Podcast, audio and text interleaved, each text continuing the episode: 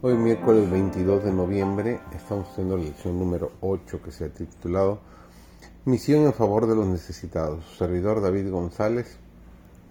Nuestro título de hoy es Ayudar a los que sufren. Dios requiere de su pueblo que seamos mucho más compasivos y considerados hacia los caídos en desgracia de lo que estamos siendo. La religión pura y sin mancha delante de Dios el Padre es esta visitar a los huérfanos y a las viudas en sus tribulaciones y guardarse sin mancha del mundo, nos dice Santiago capítulo 1, el versículo 27. Aquí se define la religión genuina.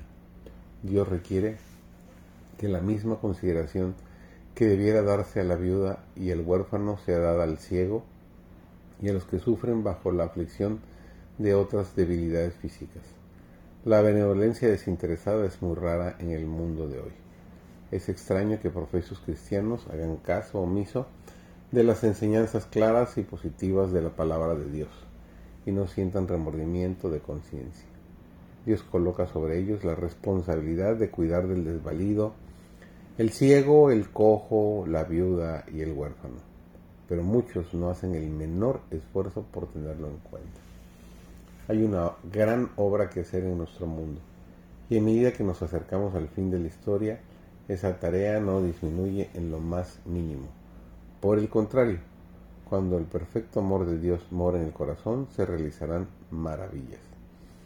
El Señor tiene una gran obra para que hagamos, y Él nos invita a contemplarlo, a confiar en Él, a andar con Él y a conversar con Él nos invita a realizarle una entrega sin reservas de todo lo que tenemos y de todo lo que somos, para que cuando nos llame a sacrificarnos por Él estemos listos y dispuestos a obedecer. Gozaremos de la plenitud de la gracia divina únicamente cuando le entreguemos todo a Cristo. Conoceremos el significado de la verdadera felicidad únicamente cuando mantengamos el fuego ardiendo en el altar del sacrificio. Dios recompensará en el futuro a aquellos que han hecho el máximo en el presente. Él nos prueba cada día, bajo diferentes circunstancias, y elogia a sus obreros en cada esfuerzo sincero que estos realizan. No porque sean perfectos, sino porque están deseosos de trabajar desinteresadamente para Él. Aunque el mundo necesita simpatía, aunque necesita las oraciones y la ayuda del pueblo de Dios, aunque necesita ver a Cristo en la vida de los que le siguen, los hijos de Dios necesitan igualmente oportunidades que atraigan sus simpatías. Ven eficiencias a sus oraciones y desarrollen en ellos un carácter semejante al modelo divino. Para proporcionar estas oportunidades, Dios colocó entre nosotros a los pobres, los infortunados, los enfermos y los dolientes son legado de Cristo a su iglesia y han de ser cuidados con Él como Él los cuidaría.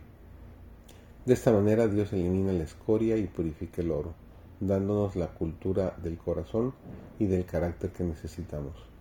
Al poner entre nosotros los pobres y los dolientes, el Señor nos prueba para revelarnos lo que hay en nuestros corazones. El mundo se convencerá no tanto por lo que el púlpito enseña, por lo que la iglesia vive. El predicador anuncia la teoría del Evangelio, pero la piedad práctica de la iglesia demuestra su verdadero poder.